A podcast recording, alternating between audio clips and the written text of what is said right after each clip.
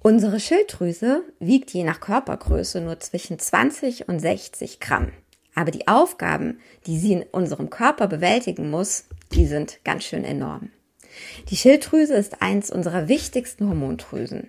Sie spielt unter anderem eine Rolle beim Stoffwechsel, beim Wachstum. Sie steuert unseren Energieverbrauch, die Regulation unserer Körperwärme, aber auch die Aktivität von Nerven und unserer Sexualität. Schon an dieser ganz kurzen Aufzählung merken Sie, welchen Einfluss die Schilddrüse auf unser Wohlbefinden und unsere Gesundheit haben kann. Und das erklärt auch, warum relativ oft beim Arzt der Satz fällt, ja, dann sollten wir auch noch mal nach den Schilddrüsenhormonen schauen. Gerade bestimmte Kombinationen von Symptomen können eben auf eine Fehlfunktion der Schilddrüse hinweisen, wo man manchmal auch gar nicht so beim allerersten Blick drauf kommt. Nach aktuellen Zahlen, die ich gefunden habe, entwickelt etwa jeder dritte Erwachsene in Deutschland im Laufe seines Lebens eine Schilddrüsenveränderung. Also irgendwas an der Schilddrüse läuft nicht mehr so, wie wir das die Natur vorgesehen hat. Frauen sind davon deutlich häufiger betroffen als Männer. Meistens handelt es sich dabei um eine Unter- oder Überfunktion. Schilddrüsenfehlfunktion kann man, so sehen das Experten, deswegen schon als ein Volksleiden sehen. Und aus dem Grund sind sie Grund genug dafür, dass wir uns hier im Podcast einmal damit befassen. Als Gesprächspartnerin für dieses Thema habe ich mir Frau Professorin Dagmar Führer-Sakel eingeladen. Sie ist Direktorin der Klinik für Endokrinologie, Diabetologie und Stoffwechsel an der Universitätsklinik in Essen. Mit ihr will ich gleich darüber sprechen, woran man eben eine Über- und Unterfunktion der Schilddrüse erkennt, was dann zu tun ist. Und mit ihr will ich auch über ein ganz neues, spannendes Forschungsgebiet sprechen, nämlich den Einsatz von Schilddrüsenhormonen als Medikament, das aber dann an anderen Organen im Körper wirkt als an der Schilddrüse selbst. Mein Name ist Lucia Schmidt und ich freue mich sehr, dass Sie uns heute zuhören und begrüße jetzt ganz, ganz herzlich meine Gesprächspartnerin. Hallo, Frau Führer-Sakel. Schön, dass Sie da sind. Hallo, Frau Schmidt. Ich freue mich sehr, heute bei Ihnen zu sein. Ja, zum Einstieg mache ich das gerne so im Podcast, damit wir so ein bisschen alle auf einem Niveau sind. Also auf ihr Niveau in Sachen Schilddrüse kommen wir wahrscheinlich nicht, aber dass zumindest die Hörerinnen, Hörer und ich äh, wissen, um welches Organ es sich da dreht. Erzählen Sie doch mal, ähm, was ist denn eigentlich die Schilddrüse für ein Organ? Ähm, was hat es für Aufgaben und was ist vielleicht jetzt für Sie als Expertin besonders faszinierend daran? Ja, die Schilddrüse ist eines äh, unserer größten Hormonorgane, die wir im Körper haben. Und die hat ja eine interessante Lage. Sie sitzt da so am, am Hals vorne dran. Äh, das heißt, wenn sie vergrößert ist, extrem vergrößert ist, das bezeichnet man ja landläufig als einen Kropf auch, ähm, dann kann man sie sogar auch gut sehen. Und das äh, trifft für die anderen endokrinen Organe, die Hormonorgane nicht zu, die liegen ja tief sozusagen im Körperinneren verborgen. Die Schilddrüse ist als ein Hormonorgan auch relativ groß. Das hatten Sie eben schon äh, auch gesagt. Und sie macht was Spannendes. Sie produziert nämlich zwei Hormone, die wir als Schilddrüsenhormone bezeichnen und produziert die nicht nur, sondern speichert die auch. Ähm, vielleicht ist das auch die Erklärung, warum die Schilddrüse ein bisschen Platz braucht, weil sie eben ein Reservoir auch für diese Schilddrüsenhormone ist. Und äh, die werden freigesetzt, sozusagen rund, rund um die Uhr, können aber eben auch mehr freigesetzt werden. Wenn es zu viel wird, ist es eine Überfunktion. Wenn es zu wenig ist, zu wenig Produktion, Freisetzung, eine Unterfunktion eben. Ähm, und äh, damit stellt sie im Grunde genommen für alle Lebensphasen, die man so hat als Mensch in seiner Entwicklung, äh, stellt sie diese Hormone zur Verfügung. Das ist einfach erstmal die Aufgabe der Schilddrüse. Und sie hat da ein ganz ähm, ausgeklügeltes System, wie sie das eben auch alles ähm, bereitstellt. Darüber können wir ja auch nochmal sprechen. Genau, ich habe ja schon gesagt oder kurz aufgezählt, sie wirkt eben auf, kann man fast sagen, praktisch alles im Körper und wie Sie auch nochmal gesagt haben, in unterschiedlichen Lebensphasen, vielleicht auch äh, ja mit unterschiedlicher Wirkung. Ähm, was sind denn so vielleicht die drei Hauptaufgaben, die sie hat? Kann man das überhaupt sagen oder da, wo sie am allermeisten wirkt? Ja, also die Aufgabe ist erst einmal die Bereitstellung von dem Hormon in ausreichenden Mengen. Das Hormon selbst, also das Schilddrüsenhormon oder die Schilddrüsenhormone, die kann man so in unterschiedlich in zwei große Gruppen einteilen von ihrem äh, Wirkspektrum oder dem, was sie tun im Körper. Das eine ist die gesunde Reifung, also angefangen von der Entstehung des Lebens, äh, des, der normalen Entwicklung eines Embryos, eines Föten dann hin zur, zur Geburt, zum Säugling. Da sind ja sehr viele Reifungs- und Wachstumsvorgänge, die da stattfinden. Denken wir zum Beispiel an die Entwicklung des Gehirns. Das ist ja höchst komplex. Und, und in diesem ganzen Prozess braucht man das Schilddrüsenhormon. So, und das geht ja nur, wenn diese Hormondrüse das ausreichend auch bildet und zur Verfügung stellt. Wenn ein Organismus ausgereift ist, und jetzt, wenn wir denken, Reifen und Wachstum, dann denken wir auch an den, an den Knochenapparat. Ja? Der, der kann sich auch nur gut entwickeln, Wachstum, wenn das Schilddrüsenhormon ausreichend da ist. Dann kommen wir in eine Phase, sage ich mal, des ausgewachsenen Menschen hin. Und dann ist der Fokus vom Schilddrüsenhormon vielleicht ganz besonders auf der Stoffwechselsituation. Da, da, da denken so viele erwachsene Menschen dran. Mit meinem Stoffwechsel ist was nicht in Ordnung, liegt es möglicherweise an der Schilddrüse. Korrekterweise müsste man sagen, zu wenig, zu viel Schilddrüsenhormon, was äh, im Körper zur Verfügung ist. Also da geht es mehr um Verstoffwechselungsprozesse, ähm, und, und Aufrechterhaltung von Prozessen, auch Hirnleistung, Herzleistung, Leberleistung, ähm, aber nicht mehr so stark den Entwicklungsaspekt. Aber Sie sehen schon, das sind sozusagen zwei, zwei Phasen. Und wenn wir dann altern, wenn wir jetzt den, den alten Menschen und äh, betrachten, die Prozesse, dann ist auch Schilddrüsenhormon wieder wichtig, wird aber in der Wirkung zum Beispiel wieder ein bisschen anders und ein bisschen zurückgefahren zu dem, was wir eigentlich so als Mittelalter Mensch ähm, so als Erwachsene haben. Mhm. So und wir, wir haben, glaube ich, in der, in der Sprache so, wir sagen, es hängt an der Schilddrüse. Da sprechen wir sicher auch gleich drüber. Ja, hängt auch viel, aber sehr viel hängt eigentlich eher an dem Hormon. Mhm. Und ein Satz vielleicht noch zum Hormon. Ich habe eben gesagt, wir haben eigentlich zwei Hormone.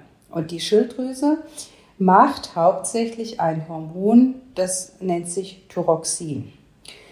Das ist übrigens auch das Hormon, was wir als Tablette so einnehmen, üblicherweise, wenn wir Schilddrüsenhormon geben bei Patienten.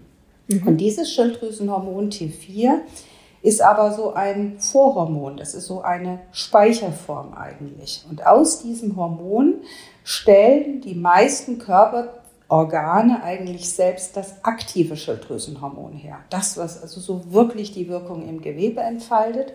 Und dieses Hormon heißt T3. Dem fehlt sozusagen ein kleiner Baustein, nämlich ein Baustein Jod. Die Schilddrüse selbst macht auch dieses Hormon T3, aber eben nur in geringen Mengen und hat damit so ein ganz schlaues System eigentlich. Sie stellt erstmal für den ganzen Organismus zur Verfügung ein Prohormon und der Organismus selbst macht zu einem Großteil dann das im Gewebe, was er eigentlich braucht, nämlich das aktive Hormon. Das ist was ganz Verrücktes, deswegen muss man das auch in einem Gesamtsystem eigentlich betrachten. Und ähm, jetzt springen wir schon mal ein bisschen weiter, als ich eigentlich wollte, weil wir gerade dabei sind. T3 gibt man aber nicht, weil man davon ausgeht, dass selbst wenn eben dieses Hormon, das T4 benötigt wird, weil eben eine Unterfunktion ja dann wahrscheinlich in diesem Fall vorliegt, ähm, dass der Körper diese Wandlung immer noch alleine hinkriegt. Der gesunde Organismus macht das, ohne dass wir das merken als Menschen. Ja, und ähm, der Grund, warum wir dieses Prohormon geben, ist ein Grund der, den Sie genannt haben. Das macht ja auch total viel Sinn, gar nicht in diesen Feinregulationsmechanismus einzugreifen von außen. Der zweite Grund hängt auch ein bisschen mit der Kunst das Schilddrüsenhormon immer in der korrekten, stabilen Dosierung zur Verfügung zu stellen als Tablette. Und das ist nicht so ganz trivial. Also das wird ja sehr viel eingenommen. Es gehört zu dem mit am häufigsten verordneten Medikament überhaupt, nicht nur in Deutschland, sondern weltweit, Schilddrüsenhormon. Aber das präzisionsgenau in der Dosis, wie es auf der Tablette steht, stabil ähm, zur Verfügung zu stellen, ist nicht ganz so einfach. Und das hat man sehr, sehr gut hinbekommen für dieses T4, für das Thyroxin, während es für das T3 nur äh, Formen gibt, wo T3 auch sehr schnell anflutet im Organismus und, und, und, und sehr schnell auch aus, der, aus dem Kreislauf dann verschwindet ähm, und damit eigentlich äh, entweder sehr schnell einen Effekt macht oder auch vielleicht zu viel Effekt macht. Und das ist nicht das, was der Körper eigentlich braucht. Okay. Jetzt gehen wir noch mal einen Schritt zurück und zwar, wann brauche ich denn überhaupt eben ähm, Medikamente? Ich habe es vorhin schon genannt, Sie haben es jetzt auch noch mal gesagt. Ähm, eine ganz, ganz häufige Erkrankung der Schilddrüse ist eben, dass sie eben zu viel dieser Hormone produziert oder zu wenig und damit eben ja diese ganzen äh, Mechanismen im Körper durcheinander kommen. Ähm, was sind denn so Symptome, die ich an mir bemerken könnte, wenn ich eine Über- oder Unterfunktion habe? Das hängt ja ein bisschen von der Lebensphase ab, ähm, aber nehmen wir mal sozusagen ein, eine mittel, mittelalte Frau. Ähm, äh, dann sind das natürlich Veränderungen im Stoffwechsel, die ich bemerken kann. Ähm, das heißt, wenn ich zu viel Hormon habe im Körper, nehme ich ab. Das gefällt den meisten sehr gut. Ähm, die können auch essen, was sie wollen. Sie nehmen trotzdem ab. Das heißt, Überfunktion, vermehrter Stoffwechsel, man, man setzt mehr um, der Grundverbrauch steigt an. Ähm, das, was unangenehm ist, ähm, der, die Überfunktion macht sich am Herzen bemerkbar, Herzklopfen, äh, vielleicht sogar richtige Herzrhythmusstörungen. Sie macht sich am ganzen vegetativen Nervensystem bemerkbar, Schwitzen, Unruhe, Schlaflosigkeit und äh, verbunden auch mit dem Schwitzen an anderes Temperaturempfinden. Es ist also eine, eine Wärmeintoleranz. Es ist zu heiß, man will sozusagen alles loswerden, ähm, was einen sonst so ähm, äh, normalerweise um die Jahreszeit wärmen könnte. Das ganze Gegenteil davon ist die Unterfunktion. Stoffwechsel wird Gewichtszunahme. Das treibt ja die meisten Patienten auch zum Arzt. Ja, man nimmt Gewicht zu, könnte, könnte da eine Unterfunktion der Schilddrüse dahinter stecken. Die Haare werden brüchig, die Haare fallen aus, die ähm, Menstruation kommt aus dem Rhythmus. Die Frauen, wenn sie einen Kinderwunsch haben, das kann dann womöglicherweise nicht funktionieren durch die Unterfunktion bedingt. Und dann gibt es Veränderungen im Fettstoffwechsel, äh, die zum Beispiel zum Tragen kommen. Und das Ganze ist so ein Prozess, der ganze Organismus wird langsamer, wird runtergefahren und, und irgendwann nimmt auch die Körpertemperatur ab und das Herz arbeitet nicht mehr richtig und dann takten so alle Organe runter runter. Das sind aber die Extremformen. Ja, wirklich Extremformen. Die Überfunktion ist etwas, was wir so in der Allgemeinbevölkerung vielleicht sehen im ausgeprägten Maße nur bei 1% bis 5%. Also das ist jetzt nicht ganz, ganz, ganz, ganz häufig, so im ausgeprägten Maße vielleicht maximal bis 5%. Und die macht uns auch diese diese klassischen Beschwerden, wenn sie im mittleren Lebensalter auftritt. Das andere ist sehr, sehr schleichend und äh, das springt einen häufig auch nicht so primär an. Mhm. mhm. Jetzt haben wir die Ober-, Über- und Unterfunktion sozusagen zumindest mal angerissen. Ein, ein anderes äh, großes Erkrankungsbild, was dann auch oft eben vielen bekannt ist, oder zumindest als Schlagwort, sind die sogenannten Knoten an der Schilddrüse, in der Schilddrüse. Ähm, vielleicht auch so schön kompakt ein kurzer Überblick, wie Sie das gerade erzählt haben. Äh, was sind das für Knoten? Wann treten die auf? Ähm, wann ist zu handeln? Wir haben sicherlich, was die Knoten anbelangt, in Deutschland sozusagen ein, ein, eine Volkskrankheit. Ja? Der, den Begriff hatten Sie eben schon eingeführt. Die Knoten an sich sagen erst einmal nichts im Hinblick auf, ist das was Bösartiges, ist das was ähm, Besorgniserregendes mit zum Beispiel einer Überfunktion aus. Da sind einfach erstmal Gewebsveränderungen, die wir sehen. Die meisten sehen wir heute im Ultraschall.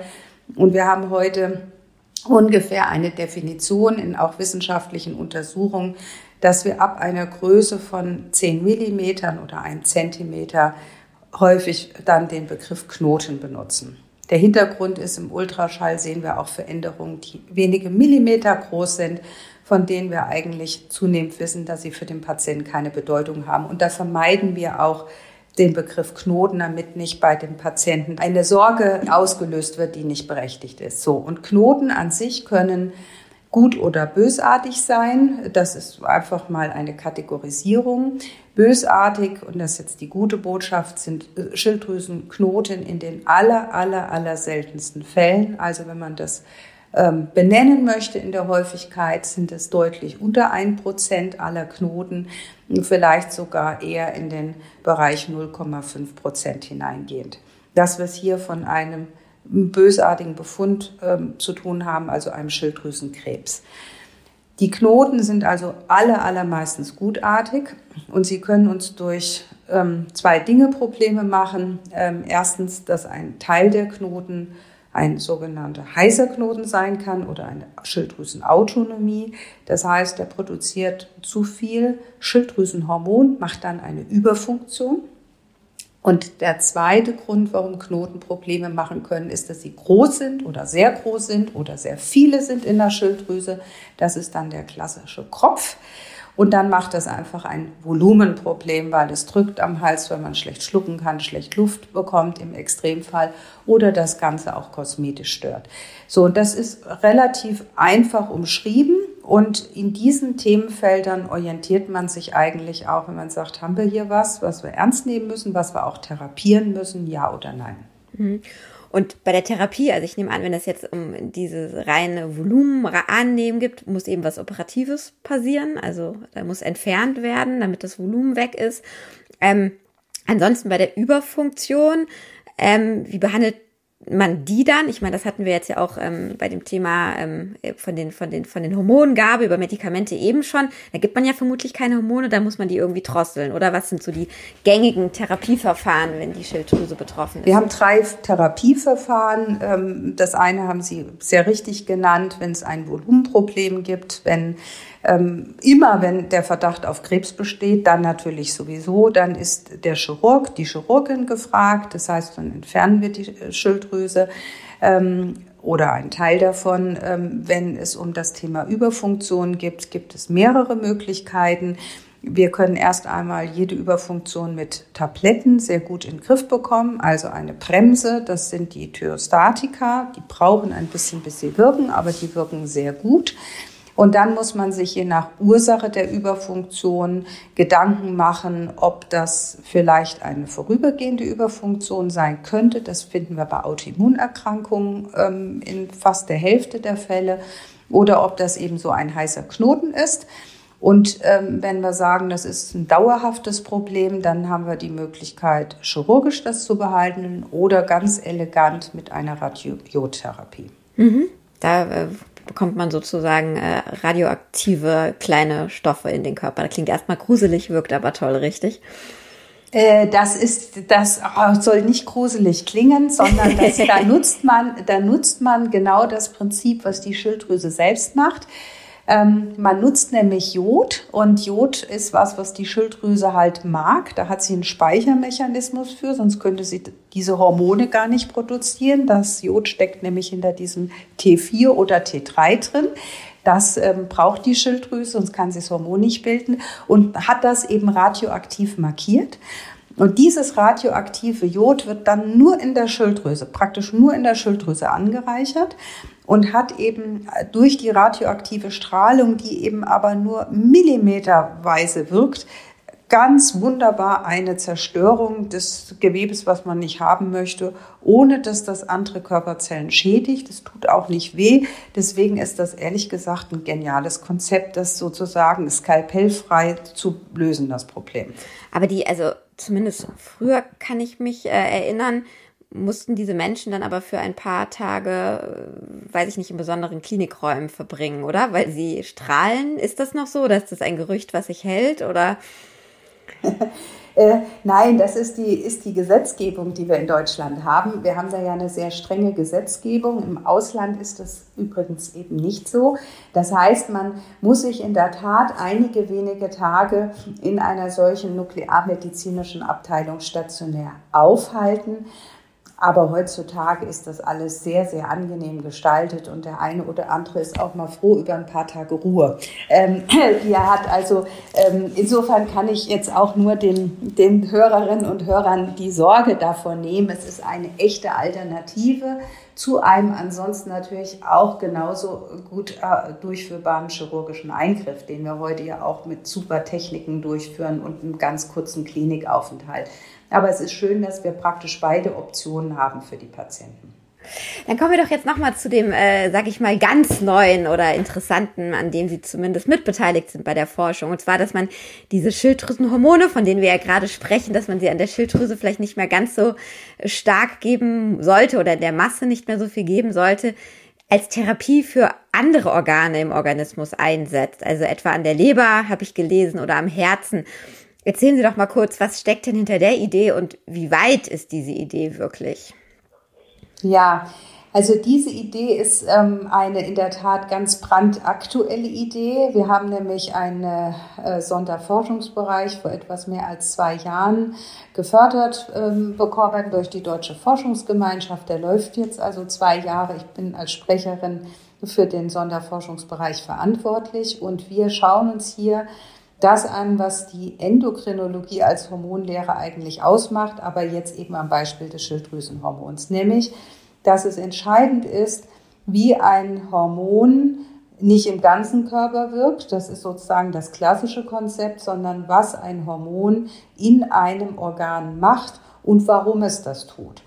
So, und warum es das tut, das heißt im Fall vom Schilddrüsenhormon, dass es einen Mechanismus gibt, wie das Schilddrüsenhormon aus dem Blut hineingelangt in ein Gewebe. Da gibt es einen Transportmechanismus. Und dieser Transportmechanismus ist im Gehirn ein anderer als in der Leber oder im Darm zum Beispiel.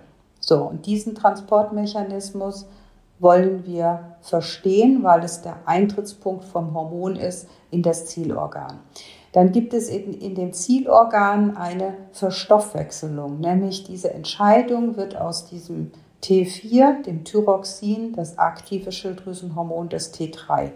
Das geschieht über sogenannte Deodasen. Und die sind auch wieder unterschiedlich in Körpergeweben aktiv. Und dann gibt es einen dritten Punkt, nämlich die Andockstelle vom Schilddrüsenhormon. Ähm, in den meisten Fällen und klassischerweise äh, ist die Sicht so, dass es direkt im Zellkern andockt und dort seine Wirkung entfaltet. Wir wissen aber mittlerweile, das kann auch an einer anderen Stelle sein. Und das Verständnis, wie das andockt und an welcher Stelle genau, das ist ein dritter Punkt, den wir in diesem Sonderforschungsbereich klären für verschiedene Organsysteme. So, und wenn wir das verstehen, warum wollen wir das verstehen? Weil das die drei Schaltstellen sind, wie dieses Hormon überhaupt seine Wirkung entfaltet. Das ist jetzt der, sozusagen die, die Grundlage des Ganzen. Und das ist das Konzept der lokalen Wirkung von Schilddrüsenhormonen. So, und ähm, das ist verändert in Krankheitsprozessen, das wissen wir aus seltenen Erkrankungen, wo wir praktisch gelernt haben, dass wir dieses Konzept grundsätzlich neu denken müssen. Und das ist eben auch verändert in Krankheitsprozessen, die uns so beschäftigen, also zum Beispiel der Fettleber. Da wissen wir, dass das Schilddrüsenhormon nicht mehr richtig gut wirkt. Nicht so sehr, weil es fehlt in der Zirkulation, sondern weil es im Gewebe nicht richtig gut wirkt. Und da versuchen wir herauszufinden, liegt das am Transport, liegt das an der Verstoffwechselung, liegt das an der Andockstelle? Was genau ist da los? So.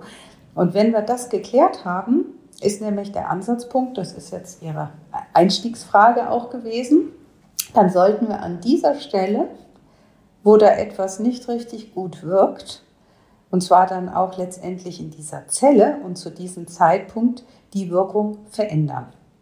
Und das können wir natürlich wunderbar im Versuch, im Labor, Natürlich können wir das sehr gut in, Zellen untersuchen oder in Gewebsformationen in der Schale, letztendlich auch im Tiermodell. Aber das Konzept ist schon, wenn wir diese, diese Grundlagen verstanden haben, dass wir da auch sagen können, jetzt gehen wir als nächsten Schritt in eine Behandlung vom Menschen. Die Behandlung vom Menschen heißt aber nicht das, was wir jetzt im Moment machen, Schilddrüsenhormon als Tablette zu geben. Denn wenn wir das tun würden, dann wirkt es ja wieder überall im Körper. Das brauchen wir ja auch gar nicht, sondern wir gehen in diesem Sonderforschungsbereich einen Weg, wo wir pharmakologisch dieses Hormon so aufbereiten, dass es eben dann zum Beispiel nur in eine Leberzelle gelangen kann oder zum Beispiel nur eben ins Gehirn kommen kann. Da an der Stelle, wo wir es in der Situation auch brauchen. Mhm. Und wenn wir jetzt optimistisch sind und äh, sagen, ähm, ja, das, das klappt alles und das, das läuft und das macht irgendwie Sinn, wo Sie jetzt anfangen zu forschen, wann könnte das ähm, funktionieren in der Praxis?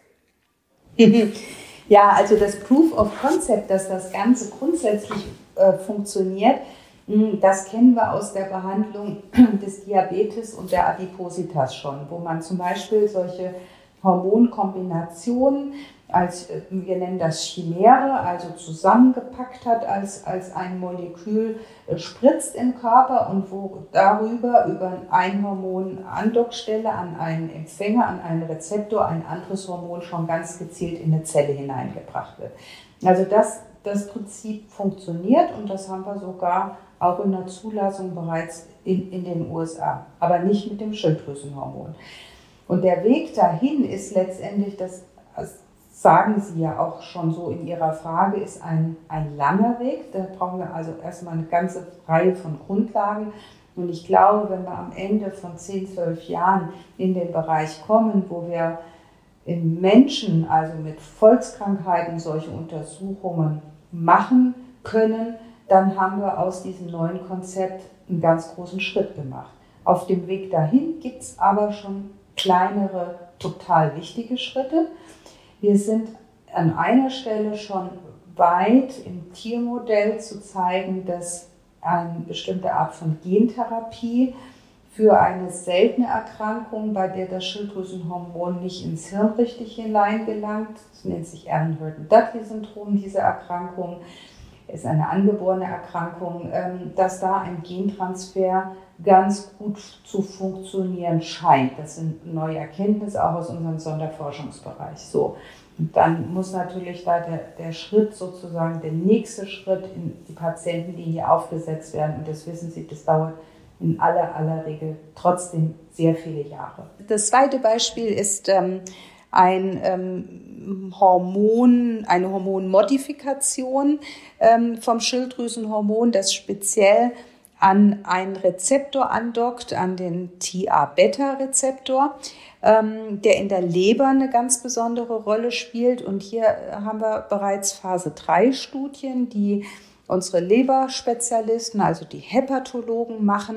Und wenn diese Phase 3 Studien so laufen, wie man aus den vorherigen Studien das denkt, besteht eine große Chance, dass das vielleicht sogar als neue Therapie für die Behandlung der Fettleber oder der Fettleberentzündung zugelassen werden könnte. Und für diese Entwicklung, das muss man aber ehrlicherweise sagen, sind auch jahrzehntelange Forschung schon Voraussetzung gewesen. Also es ist ein ganzer Prozess, der ist super spannend, aber er dauert. Ja, wie Sie sagen, also super spannende Themen und dann auf lange Sicht halt vielleicht auch große Vorteile für die Patienten. Ähm, ja, bis hierher, aber auf jeden Fall schon mal auch vielen Dank äh, für all die Infos rund um die Schilddrüse. Ähm, ja, es hat äh, sehr viel Spaß gemacht, Ihnen zuzuhören. Äh, viel Erfolg weiter bei Ihrer Forschung und schön, dass Sie da waren. Danke. Ja, herzlichen Dank, Frau Schmidt, an Sie ja, für die Fragen. Hm? Ihnen, liebe Hörerinnen und Hörer, besten Dank für das Interesse. Ich hoffe, Sie konnten etwas mitnehmen aus dem Podcast und wenn es Ihnen gefallen hat, dann freuen wir uns natürlich, wenn Sie uns auch das nächste Mal zuhören und uns abonnieren. Ja, bleiben Sie alle gesund und ich sage bis zum nächsten Mal. Tschüss.